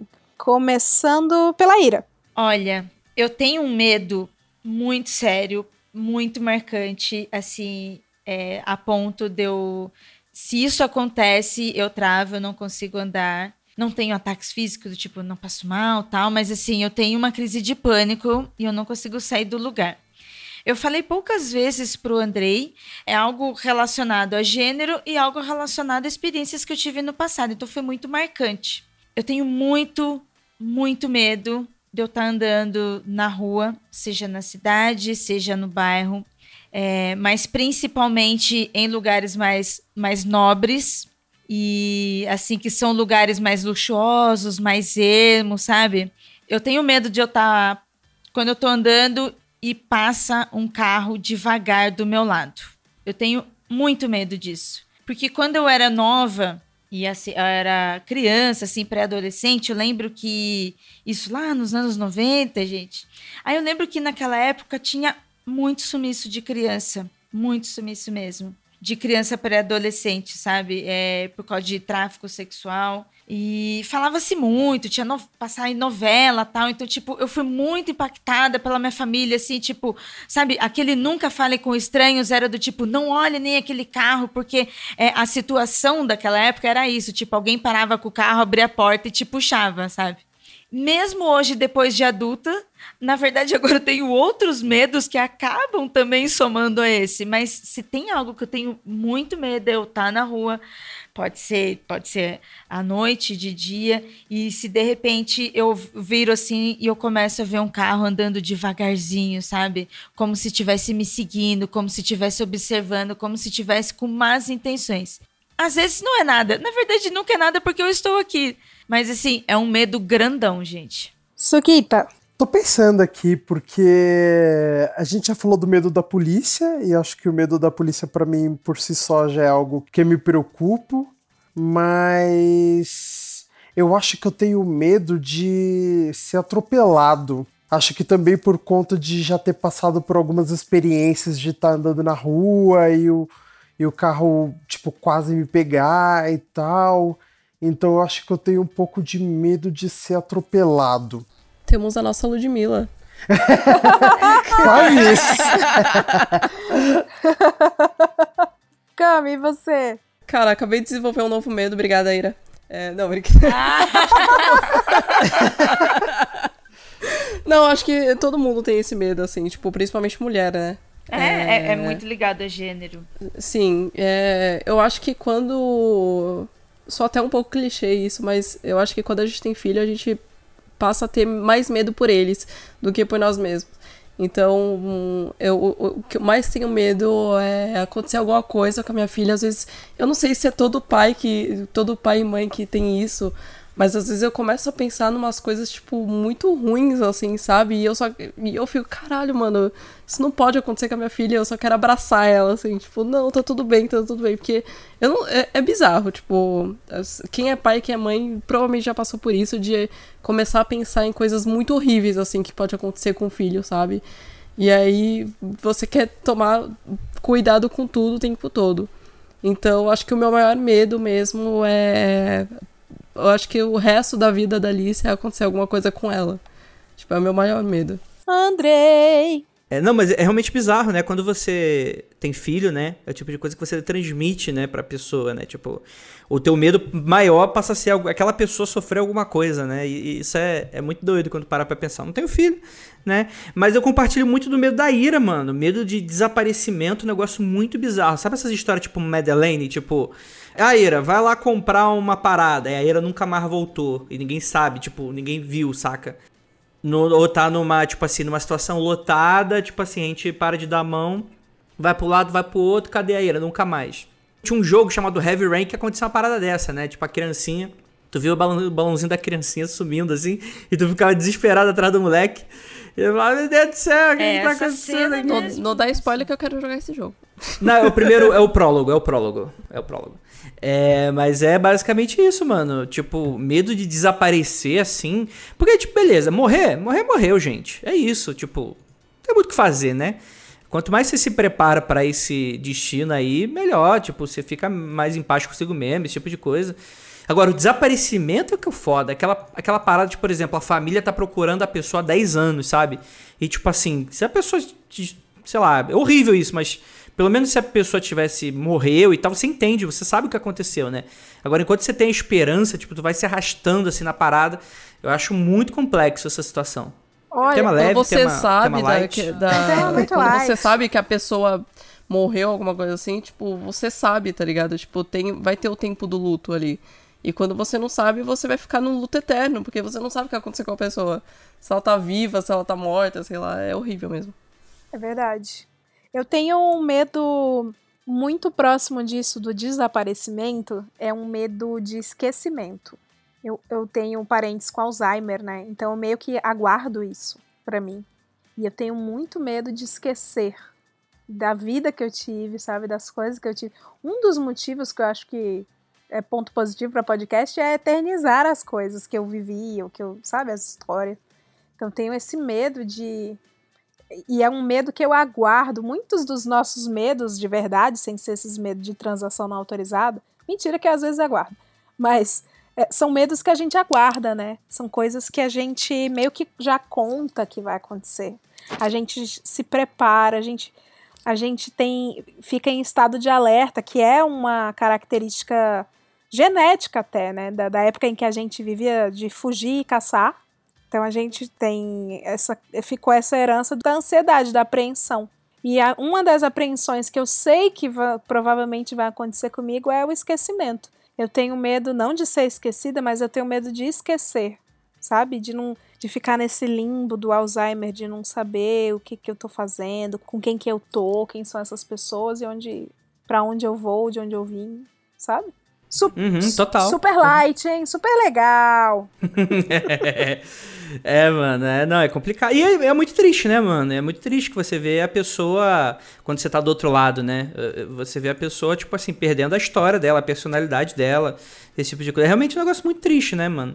É, também tem um parente de Alzheimer, já falei pra Ira, Ira, já coloca já, a partir de agora, não completei nem 30 anos, mas já coloca a pulseirinha para acontecer a qualquer momento. Subo, vou, vou no mercado, porque eu já sou desligado. Para acontecer, vai ser VaptVupt. Eu só queria pontuar aqui que eu falei sobre medos, né, da minha filha e tal, é, sobre a orientação sexual dela e tudo, mas não é por ela ser homossexual não, tá, gente? É por o que ela vai sofrer futuramente por isso pelo amor de Deus. é que eu não, não expliquei, daí pode soar mal. Cancelada. Ah, então assim. o não, medo eu, do cancelamento. Sendo cancelado a primeira vez que eu participo do Hoje Tem, meu Deus do céu. Esse medo é real e ele, ele espreita a gente a todo momento Cês nessa internet. Vocês têm medo de cancelamento? Pô, bicho, eu não tenho, não. Eu acho que o cancelamento é bop. Eu sou cancelada três vezes por semana, já tô acostumada já. Do que vocês têm medo na internet, então? Eu tenho medo de, de hacker. Tenho medo de me hackearem. É, esse, esse é um bom medo. e tá aí um bom medo. É mesmo, pessoa, senhor Intercept? É mesmo, seu hacker de Araraquara? hacker aqui. Não, é. eu, gente, eu, eu, eu, todo dia, gente, de verdade, todo dia eu espero que alguém vaze coisa minha. Eu fico assim, não é Olha possível aí. que eu sou odiada e até agora não é possível. Aí eu, ao mesmo tempo bate aquele negócio assim, eu sou medíocre. Eu não tenho nada. Eu não sou importante o suficiente para ser hackeado. Porra, Sukita, isso é um bom ponto pro Bom Dia do Mal. Será que você é tão relevante para ser hackeado? Aquele momento que você é, tem tanto medo e, e, nada justifica o teu medo que você manda coisas suas em modo anônimo pra alguém, tá ligado? Tipo, olha, cara, ele fez aqui, ó, ó, ó. Só pra ser espalhada. Olha aí, ó. Eu me cancelo antes de me cancelarem. Você se cancela antes. Ah, sim, eu já falo, galera, ó, me, para com essa porra, fada sensata é o, é o teu cu, não tem essa porra aqui não, me cancela aqui agora. Me cancela que acabou e tal, então geralmente eu já, já não, ando com talismã funciona. de cancelamento. Não funciona, o povo vai falar não. assim, ai, humilde ícone! Ai, droga, é verdade, né? Não, cara, cancelar, tudo, cancelar todos seremos. Você, você é tentou é, burlar a fada sensata e você acabou sendo o fado sensato, Olha, tá vendo? Tá vendo? Quem cancela os canceladores? Fica aí a grande dúvida aí. Vocês não têm medo de vazar nude, não? A coisa que mais vaza a mim, inclusive, é a foto da minha bunda. Então, tipo. Cara, eu não sou mulher, né? E aí acho que isso pega mais para vocês. Não, não, é militou, isso. Andrei. Não, lacrou. Lacrei demais agora, hein, gente? Agora, Fada agora sensata! Sim. Uh! Ai, droga, não! uh, cristal sem defeito! Feministo! Mais feminista que eu? Rapaz! Cara, eu tenho medo de nude, mas é, é o que eu falei, tem, tem foto minha rodando porque eu participava do Lingerie Day que acontecia no, no Twitter. E eu participei há alguns anos. E aí, por causa disso, os caras ficam pegando foto da minha bunda, tá ligado? É isso. Ah, E não consegui fazer jabá disso, Leila. Infelizmente, não sou relevante o suficiente pra nenhuma marca de, de lingerie me patrocinar. Por isso. Não desista, não desista. Eu não tenho medo de vazar nudes, não. Eu também já tirei, já participei do Lingerie Day e, tipo, ah, já tem na internet umas fotos, mais ou menos. Eu nunca tirei fotos que eu me lembre, assim, que, nossa, pudesse me comprometer em alguma coisa. Não relacionado a isso, não. Eu acho que ninguém teria alguma coisa. E se vazasse, Ah, né, gente? tenho. E não, e se vazasse, né, gente? Vazem, vazem pra alguém que vai me dar dinheiro pra. Oh, nossa, deixa eu ver essas fotos. É o contrário, a pessoa te cobra dinheiro pra não vazar, Ira. Não, não é assim que funciona, não. Tem que te avisar. Isso não faz nem sentido, inclusive, né? Nossa, vou te dar um dinheiro pra eu não te vazar, não é mesmo? Ah, eu tenho bunda minha na internet também, então, sei lá. Mas não sou mulher mesmo, então. Acho que é, é, isso recai muito mais pras meninas, né, do que pros rapazes. É, isso é verdade. Fada sensata! Não, ícone, não, lacrou. Eu já fui extorquida. Eu! Eita. Mas. Eita. É, rapaz. Mas eu contei já no Hoje Tem anterior. Ouvinte, desculpa, mas isso é uma conversa, eu preciso contar para os meus amigos. Você já ouviu na edição passada, mas eu preciso contar para quem não ouviu na edição passada. Menino, eu não fui extorquida, eu recebi um e-mail em inglês. E-mail em inglês tem 20 dias. Do príncipe saudita, né? Aí você respondeu. Porra, Leila, eu falei não. mil vezes pra você não responder do príncipe saudita que, que morreu e tá dando herança. Não, ele é uma pessoa dizendo assim: a- a- o assunto do e-mail era a minha senha. Digamos que minha senha é ventilador, tá? Aí o assunto do e-mail era ventilador. Aí eu cliquei. Aí o título do e-mail é Eu sei que a sua senha é ventilador. E aí o e-mail dizia: Como você percebeu, eu sei a sua senha e já tive acesso a todas as suas coisas e inclusive aos seus comportamentos inapropriados na internet. Com Eita, pornografia e masturbação. E eu Caralho. tenho vídeos de você se masturbando. E eu tenho o seu Facebook e o, todos os contatos já tá na minha mão. E eu vou espalhar para todas as pessoas. Todos os dias eu vou espalhar o seu material para nove pessoas. Até que você me pague é, 200 bitcoins. É tipo Samara Seven Days, né? Tipo, o cara estipula as regras. Tipo isso. Ai, gente, eu vou me repetir. Foda-se, ouvinte. Eu gosto de contar essa história porque é uma história de superação. Aí, eu terminei de ler esse e-mail. O sentimento que veio primeiro, que me devastou, foi: eu li em inglês. Porque eu sou péssima no inglês e eu, e eu concluí a leitura, porque assim. Aí eu li Pequenas conquistas. Caralho. eu li três vezes e fiquei assim, menino, ele tá dizendo isso mesmo. Segunda atitude que eu tive, eu printei e mandei pra minha chefe, que fala inglês fluente, pra ver se eu tinha acertado. Aí eu mandei, Ellen, olha aqui. Aí ela leu, eu, ele tá dizendo isso, isso, isso. Ela, tá, mulher. Falei, menino, eu li inglês. Aí depois caiu a ficha, aí eu fiquei nervosa. Aí eu fiquei assim, peraí, essa pessoa tá me ameaçando. E vai vazar vídeo meu me masturbando. Aí eu pensei assim, que vídeo?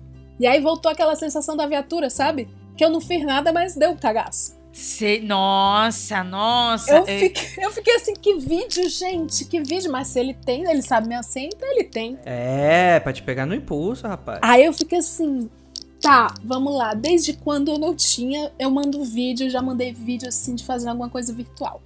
Aí eu pensei, tá, o último foi o quê? 2012 ou 11 em stream.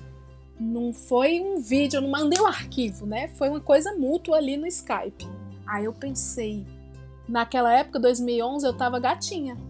Aí eu pensei isso. Foi o o terceiro pensamento. Foi, foi assim. Eu, Caralho. eu tava gatinha, eu tava de boa. Pô, de boa então, se rolar. Aí o quarto pensamento foi que eu achei estranho. Por quê? A minha senha não é ventilador há muito tempo. A minha senha hoje é ventilador 7654321, entendeu? Aí eu fiquei assim, tá, essa pessoa tem uma senha de muitos anos, né? Que eu não uso mais essa senha. Então aí eu fui no Twitter e aí eu lancei a braba. Falei assim, galera, alguém mais tá recebendo e-mail solicitando 20, 200 bitcoins? Ainda teve isso. Que eu fui calcular o que, quanto era um bitcoin.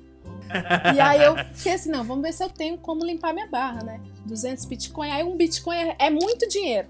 E aí eu fico assim, eu não tenho, realmente eu não tenho condições financeiras de limpar minha barra. E aí eu aceitei, entendeu? Eu fui aceitando, então eu fui levando. Isso é uma coisa muito cearense, é levar as coisas numa boa. Aí eu falei assim, não, então tava gatinha, vamos olhar pelo lado bom, né? Eu tava gatinha, a luz tava boa, não tenho dinheiro, mas tudo bem, não vou perder dinheiro, vai ficar aqui comigo, suave. Ninguém entra no Facebook mais, é só fechar lá, de boa. É isso, foi um medo urbano aí. Nossa, gente, eu me estendi demais. Talvez eu corte isso. Leila, qual é o seu problema de, de terminar as histórias? E aí, o que aconteceu? Tipo. Não, aí eu. Não, ai, desculpa, aí não fui no Twitter, eu perguntei, alguém mais recebeu? Ai, gente, eu descobri que meio que todo mundo recebe isso. É um golpe. Ah, ok, teve um desfecho. É um golpe. Ela fala, ah, então é isso, acaba no meio da história. Não, desculpa. Eu fico tensa, eu quero saber o que, que tá acontecendo. História, história sem ápice. Não, mas é, é isso, é um golpe muito recorrente, viu, ouvinte, na internet.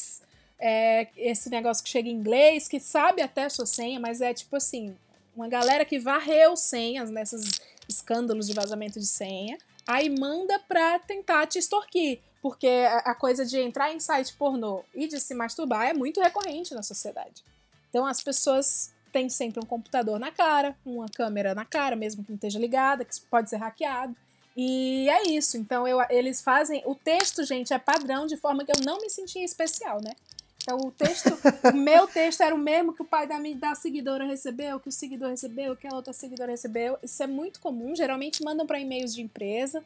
Mas é isso, fiquem espertos. E... Rolou até uma decepção, né? Poxa, achei que era especial. Então, e aí entra naquela coisa, será que eu sou relevante pra, é, então...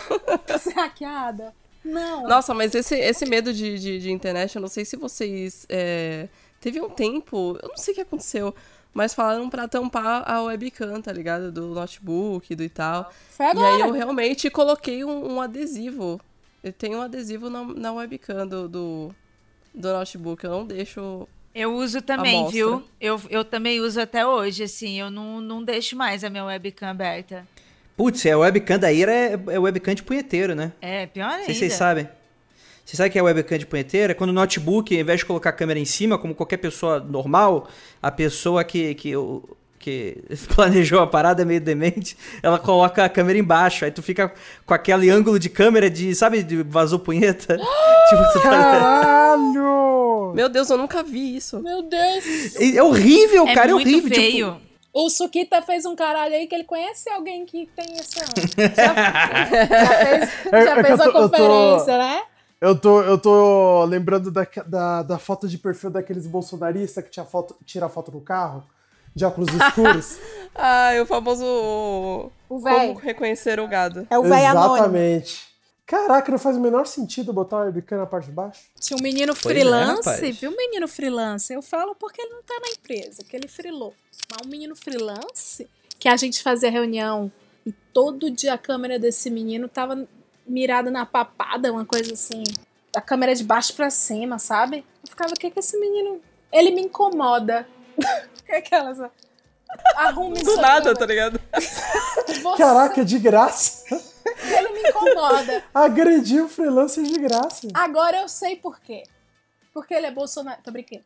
Porque ele é. ele é menino da câmera de baixo. Ah, Ah, o menino da câmera de baixo. Gente, Caralho, abriu um mundo aqui. estamos chegando no finalzinho do Hoje Tem. Você, ouvinte, nem pense em, em desligar e reduzir minha taxa de retenção. Você fica até o final. Eu queria encerrar esse programa lá em cima, né? Com energia boa, uma energia autoastral, uma energia que passa uma paz, assim como o sorriso sereno de Rodrigo Faro. Vamos fazer isso aqui uma grande roda de autoajuda. Eu acabei de falar, né, o meu drama com, com receber ameaça, é, extorsão, essas coisas de medo urbano, e eu vou dar aqui um conselho para tentar ajudar alguém sobre algum medo urbano. Então, se vocês puderem ir pensando enquanto isso algum medo urbano, que talvez não seja o seu, mas talvez seja de outra pessoa, que você dê uma tranquilizada, fica à vontade, beleza? Pra gente dar uma, um, um ajudando o outro. Vou aqui conversar com o ouvinte que tem medo urbano de ameaça de morte. eita. E eu tenho um truque, ouvinte, assim, é, ameaça de morte por telefone, a ameaça, ela só acontece se for comunicada. Se ninguém te comunicou, tu não foi ameaçado. Então tu não tem por que ter medo, porque o que os olhos veem, o coração sente, o que o ouvido ouve, o coração sente. Mas se tu não deu trela, tu não foi ameaçado. Então, sempre que eu recebo uma ligação anônima, eu fico calada. Porque a pessoa do outro lado está esperando eu falar alô. E se eu falar alô, ela vai falar assim, ah, eu vou te matar. E aí fudeu, porque eu fui comunicado, entendeu? É uma raciocínio. Caralho. Então, eu hackeio. Eu perdi, eu perdi até o, a o raciocínio. Não, mas eu recebo muita ligação anônima e eu Ah. aprendi a trollar o, o ameaçador. Nossa, isso foi muito específico. Eu, eu- mas é, que muita gente recebe ligação anônima. O segredo é não não ser ameaçado. Se, se você não é ameaçado, não vão te ameaçar. Olha, É uma, é uma a lógica faz sentido. Faz Mas é sentido. isso. Porque é igual, é igual terrorista. O terrorista só consegue fazer quando ele faz o terror. Se tu não liga, igual aquele gif da moto, do, do motoqueiro que chega com um revólver, passa o velho, o velho dá um tapa assim, sai daqui, deixa eu ir aqui na lotérica fazer minha fezinha. Já viram esse gif? Já, Chegou já, pô, É clássico. isso. Ele não pôs terror no senhor. E é isso, gente. Quando ligarem pra você anônimo, não diga nada. E se a pessoa começar a falar assim, ó, eu vou te. Desliga. Que aí você não recebeu ameaça. Não recebeu ameaça. Porra, não, perfeito. Não foi Ou concluído. você pode ameaçar primeiro, né? Tem essa possibilidade. Nossa! Exato. Eu vou te. Eu que vou! Eu que vou! Você truca, você truca o cara, entendeu? Nossa! Porra, muito melhor. Muito melhor. Te prepara, fica com medo. Fica você, otário. Pá, desliga. Pronto. Olha aí, fica a dica aí pra, pra humanidade. Ai, meu Deus do céu. Nossa, eu tenho uma dica aqui pra tran- tranquilizar quem recebe telefonema do, do Serasa, tá ligado? Se ele for te cobrar, você cobra primeiro. Fala, não, você tá me devendo.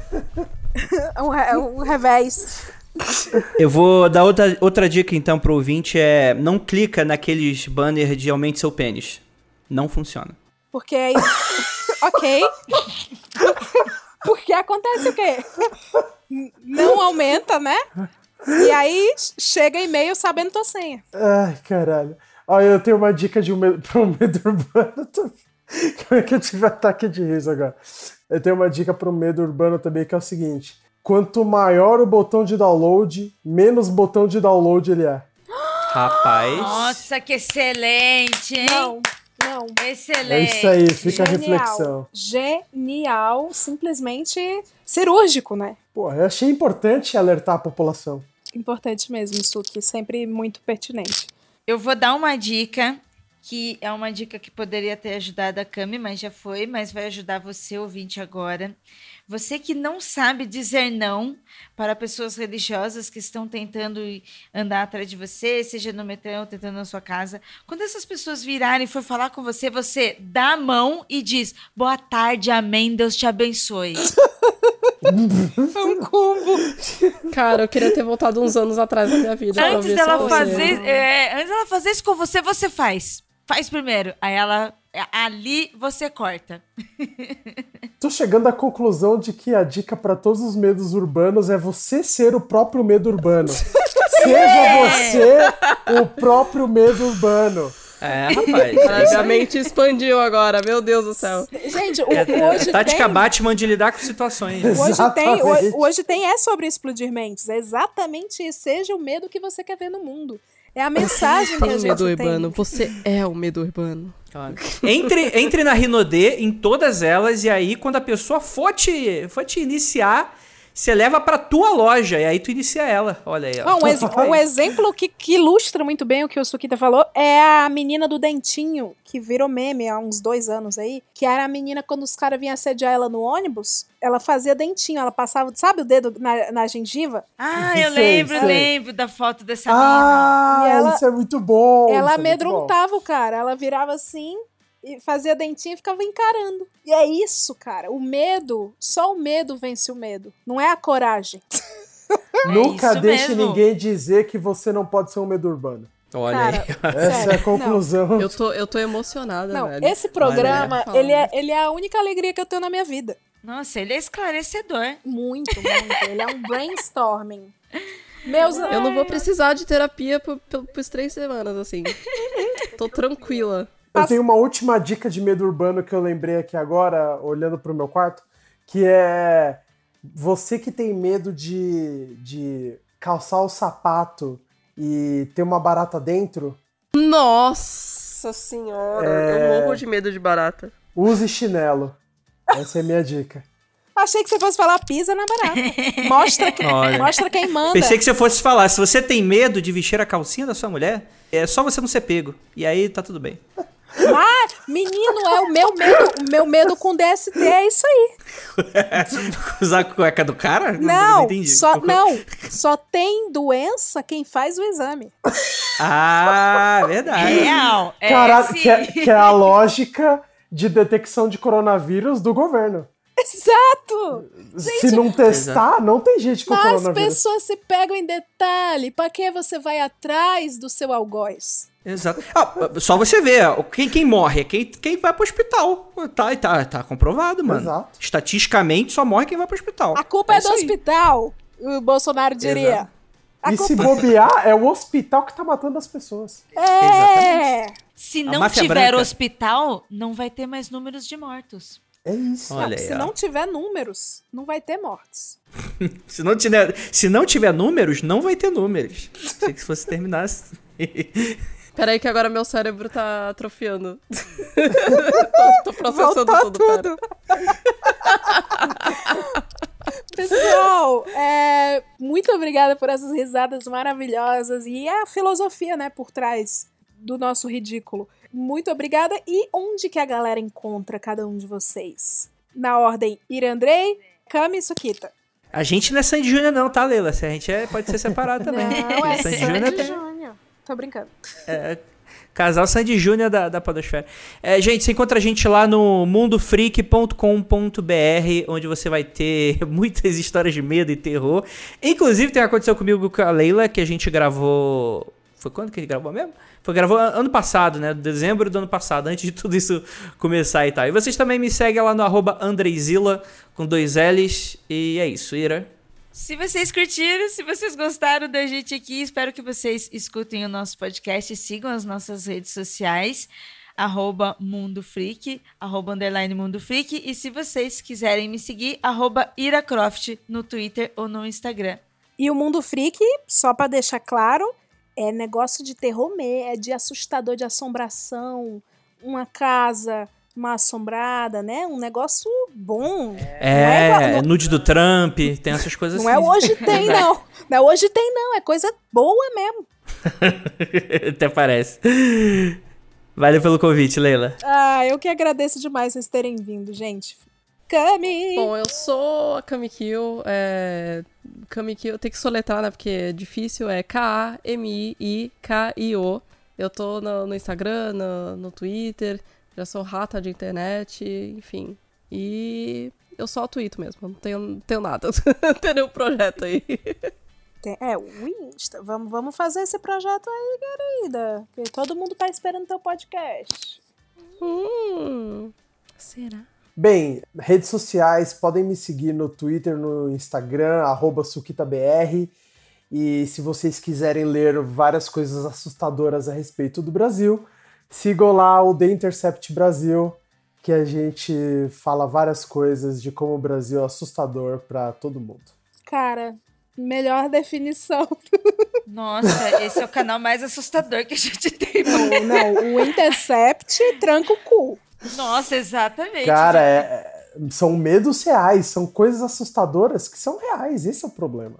O Brasil é assustador, bicho. Inclusive a questão do número que a gente falou, não é brincadeira não. Você Exato, a gente você tem muito confere, número. você confere no Intercept que a doença só faz, só fica doente quem faz exame. E, e lá tem vários números. Tipo, vários números. É, que são o terror, assim como o Ustra era o terror na cabeça do outro, os números, os dados são terror de Jair Messias Bolsonaro. Muito obrigada. Esse foi o Hoje Tem Medos Urbanos. Gente, primeiro, agradecer o ouvinte que escutou até aqui, mantendo a nossa taxa de retenção. Muito obrigada. É graças a você que a taxa de retenção é mantida. Nada acontece muito grande sobre isso. É... Quem quiser apoiar esse projeto, que é totalmente independente, que é feito por esta única pessoa aqui que está falando, mais seus queridos e generosos amigos que vêm sempre aqui bater esse papo, procura a gente no PicPay, picpay.me barra hoje tem. E a gente também tá ah, aceitando apoio doação de quem mora fora do Brasil através do patreon.com barra hoje tem também. Só procurar Hoje Tem na sua plataforma preferida aí. Não esqueçam também de assinar o podcast. A gente é quinzenal, às vezes é semanal, depende do número de assinantes. Procura também na sua plataforma de podcast preferido. Procura e assina Hoje Tem. Vamos encerrando com o nosso Bom Dia do Mal, a, a, nossa forma carinhosa de mandar um recado que vai destruir o seu dia, derrubar a sua vibe. A mensagem de hoje é: amigo, seu crescimento profissional não depende de você, mas da variação de humor e hormônios de quem te contratou. Tchau, pessoal! Tchau! Bom dia! Tá com medo de maré, tá com medo do amor, e aí? Deixa a página virar, é, deixa o